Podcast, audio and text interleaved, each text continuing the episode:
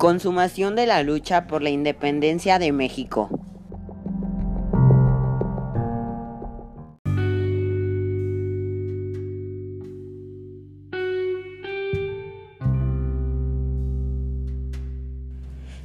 Con la muerte del cura José María Morelos y Pavón, la lucha por la independencia pareció decaer, ya que solo quedaban movimientos aislados entre los que descataban el de Guadalupe Victoria y Vicente Guerrero.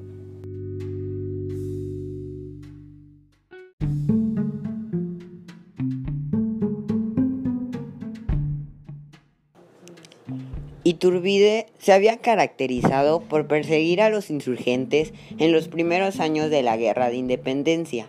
Fue el gran vencedor de Morelos en 1814 y cuentan las crónicas que a su paso dejaba un rastro de sangre.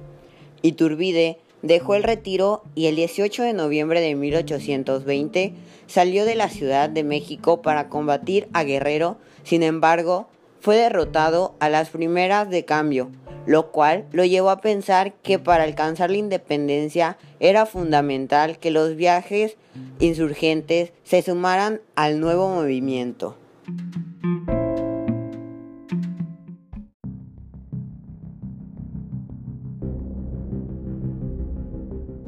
Hacia 1821, uno de los sobrevivientes de mayor prestigio era Vicente Guerrero, luego de un intercambio de cartas. Guerrero aceptó sumar fuerzas con Iturbide a pesar de que durante años habían sido enemigos. El 24 de febrero de 1821, en el pueblo de Iguala, actual estado de Guerrero, Agustín de Iturbide dio a conocer un documento con el cual declaraba a la Nueva España independiente y estableció que como forma de gobierno adoptaría una monarquía constitucional moderada, según con lo dispuesto en su manifiesto. Se formaría un nuevo ejército que se llamaría de las tres garantías porque bajo su protección estarían resguardados tres principios, independencia, religión católica como única y unión entre americanos y europeos. Las tres garantías estarían representadas por tres colores, verde, blanco y rojo.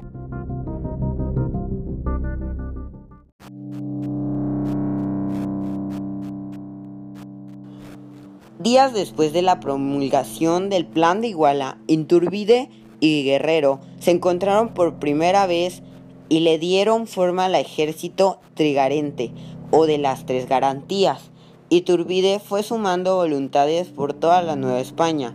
Regimientos enteros de realistas se sumaron a la causa trigarante. Los insurgentes también se pusieron a las órdenes del nuevo movimiento y la causa fue tomando forma en todo el territorio y entre todas las clases sociales.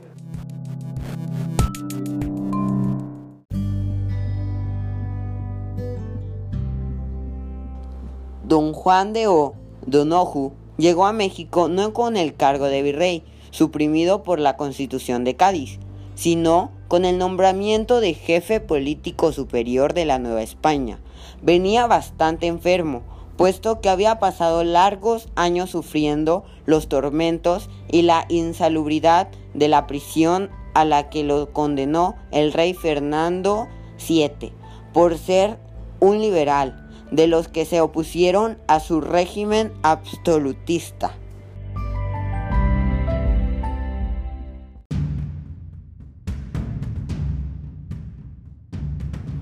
El gobierno español quiso premiar a O'Donoghue, quien además fue un héroe en la guerra contra los franceses, concediéndole el virreinato de la Nueva España una vez que se desembarcó en Veracruz.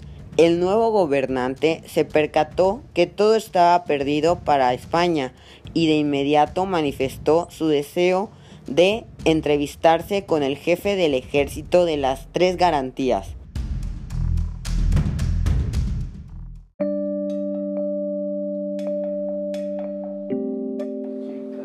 El 24 de agosto de 1821, Inturbide y O'Donoghue firmaron los tratados de Córdoba con los cuales se reconocía la independencia de México y el nuevo país asumía como forma de gobierno una monarquía constitucional moderada.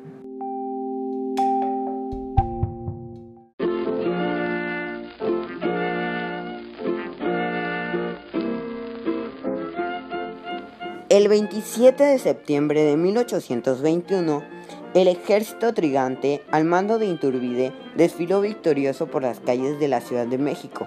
Al día siguiente se firmó el Acta de Independencia, pero España no reconocería lo firmado por O'Donoghue, sino hasta 1836.